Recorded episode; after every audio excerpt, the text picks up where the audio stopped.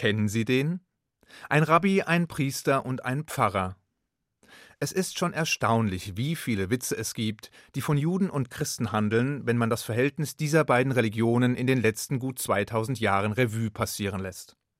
Denn zu lachen gab es da eigentlich recht wenig, vor allem für uns Juden. Auf der anderen Seite ist es nicht das erste Mal, dass wir eine bedrückende, kalte oder grausame Wirklichkeit durch ein paar gute Witze aufzuwiegen versuchen. Manche bezeichnen es als Galgenhumor, andere als tief verwurzelten Optimismus, der mit Hilfe einer Prise Humor selbst die grässlichste Realität erträglich zu machen sucht. Jedenfalls braucht gerade das uralte Verhältnis von Juden und Christen jede Menge Humor, um nicht in einem Meer jüdischer Tränen ertränkt zu werden. Denn die ersten Assoziationen, die einem bei diesem Thema einfallen, sind nicht allzu erbaulich. Mission, Verfolgung, Entrechtung, Kreuzzüge, Zwangstaufen, Pogrome, Bücherverbrennungen und so weiter und so weiter. Gleichzeitig gibt es eine Reihe enger Verbindungen, und zwar sowohl historischer wie auch religiöser Art, die es uns nahezu unmöglich machen, voneinander zu lassen. Schließlich lässt sich das Christentum ohne das Judentum nicht denken. Und auch so manche Entwicklung jüdischen Brauchtums lässt sich nur im Wechselspiel mit dem Christentum verstehen. Wo also stehen wir heute mit Blick auf die beiden großen christlichen Kirchen? Deuten wir die katastrophalen historischen Erfahrungen der letzten 2000 Jahre als Sackgasse oder sind wir bereit, einen Neuanfang zu wagen? Ganz so einfach sind diese Fragen natürlich nicht zu beantworten. Denn nur allzu oft haben wir Juden in unserer leidvollen Geschichte auf die Vernunft der anderen gesetzt, auf die Empathie des Nächsten, auf ein gleichberechtigtes Miteinander, wenigstens aber ein geduldetes Nebeneinander. Und nur allzu oft wurden wir enttäuscht. Wenn uns die Geschichte also bisher eines gelehrt hat, dann ist es, dass wir das Unvorhersehbare stets vorhersehen müssen. Die Folge darf aber keine Abkehr von der Welt, keine Einkehr in die eigene Gemeinschaft sein, denn die Stärke des jüdischen Volkes beweist sich nicht durch die Flucht in die eigenen Enklaven, seien sie nun religiös oder kulturell geprägt, sondern in der selbstbewussten Interaktion mit der nichtjüdischen Umwelt, mit anderen Kulturen und Religionen. Und hier kommen die Kirchen ins Spiel. Denn natürlich ist das Verhältnis zwischen Juden und Christen nicht nur ideologisch belastet, sondern auch von dem Blut unzähliger jüdischer Opfer getränkt. Jahrhundertelang war der Antijudaismus ein Kernelement christlicher Theologie. Juden wurden als Kinder des Teufels betrachtet, als Gottesmörder, als Brunnenvergifter, als Hostienschänder. Ihr Gott wurde als rachsüchtig, grausam und unberechenbar gezeichnet.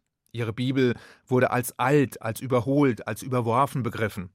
Und das jüdische Volk wurde als von Gott verlassen, verflucht und verstockt herabgewürdigt. In dieser Tradition stand auch Martin Luther, der Hauptprotagonist des 500-jährigen Reformationsjubiläums, welches im letzten Jahr Land auf, Land ab gefeiert wurde. Luther, der durch seine 95 Thesen im Jahre 1517 den Startschuss für epochale Veränderungen in der Architektur Europas, der Kirchen und der Gesellschaft gegeben hat. Vor allem aber war Luther ein glühender Christ, der die Juden unbedingt für das Christentum gewinnen wollte und mit abgrundtiefem Hass reagierte, als diese ihn abblitzen ließen. Dieser Hass gipfelte in der Schrift von den Juden und ihren Lügen, in der er viele der barbarischen Forderungen vorwegnahm, die unter den Nationalsozialisten schließlich grausame Realität werden sollten. Die Nazis jedenfalls wussten Luthers Forderungen für ihre Zwecke zu nutzen und konnten sich bei ihren judenfeindlichen Maßnahmen auf einen prominenten Leumund berufen zugegeben. Luthers Positionen waren nicht eliminatorisch. Er hätte die Juden in dem Moment akzeptiert, in dem sie Christen geworden wären. Das ändert aber nichts daran, dass er maßgeblich daran mitgewirkt hat, den antijüdischen Boden zu bereiten, aus dem die Nazis später ihre menschenverachtenden Ideologien speisen konnten. Nun wäre es natürlich vollkommen abwegig zu glauben, dass es eine Annäherung von Juden und Christen geben könnte, wenn sich die Kirchen nicht mit den eigenen Fehlern, dem eigenen Versagen, der eigenen Schuld auseinandergesetzt hätten und dies auch weiterhin tun. Dazu zählt nicht nur die Aufarbeitung kirchlicher Schuld seit der Frühzeit des Christentums und im Besonderen während der Zeit des Nationalsozialismus, sondern vor allem auch die Distanzierung und die Abkehr von kirchlichem Antijudaismus, von judenfeindlichen Stereotypen, antijüdischen Bildern und missionarischen Zielen. Mit der Erklärung Nostra Aetate auf dem Zweiten Vatikanischen Konzil im Jahre 1965 etwa hat die katholische Kirche anerkannt, dass der von ihr verbreitete und theologisch unterfütterte Antijudaismus zu Hassausbrüchen und Verfolgung der Juden geführt hat und sich selbst verpflichtet, jeglichen Antisemitismus zu verhindern. Man schwor der Idee der Verwerfung der Juden durch Gott ab, ohne allerdings den eigenen Exklusivitätsanspruch aufzugeben und das Verhältnis von Christentum und Judentum grundsätzlich zu klären. Auch auf protestantischer Seite folgten anfangs zögerliche, nach und nach allerdings klare positive Signale wie die Anerkennung der Erwählung Israels, die Akzeptanz des ewigen Bundes zwischen Gott und den Juden und zuletzt die erklärte Abkehr von der Judenmission. Die kritische Auseinandersetzung mit Luther, der ja immerhin als Taufpate und Gründervater des Protestantismus gelten kann, tat ihr Übriges, um ein positives Signal zu senden. Diese fand zwar spät statt, sehr spät sogar, und erst mit Blick auf das herannahende Reformationsjubiläum. Aber angesichts der Bedeutung Luthers und seiner Theologie für die evangelische Kirche ist es vielleicht nachvollziehbar, dass man sich mit der Auseinandersetzung Zeit ließ. Denn wer holt schon gerne seinen eigenen Gründervater vom Sockel? Außerdem müssen sich weder die Kirchen noch wir Juden etwas vormachen. Derartige Aufarbeitungen, Erklärungen, Prozesse werden Jahrzehnte brauchen, bis sie bis zur Basis durchdringen. Wenn das überhaupt jemals passiert. Schließlich wirken die uralten, munter tradierten antisemitischen Vorurteile und die antijüdischen Reflexe auch heute noch nach. Dennoch sind wesentliche und bedeutsame Schritte seitens der Kirchenführungen eingeleitet worden, die eine sehr weitgehende Abkehr früherer kirchlicher Positionen nahelegen. Deshalb war eine wie auch immer geartete Reaktion von jüdischer Seite überfällig. Und sie erfolgte auch. Erst von liberaler, später auch von orthodoxer Seite. Dabei ging es, zumindest bei den orthodoxen Erklärungen, nie darum, die eigene Religion aufzuweichen, den eigenen Wahrheitsanspruch zu relativieren oder die Unterschiede zwischen den Religionen zu verwischen.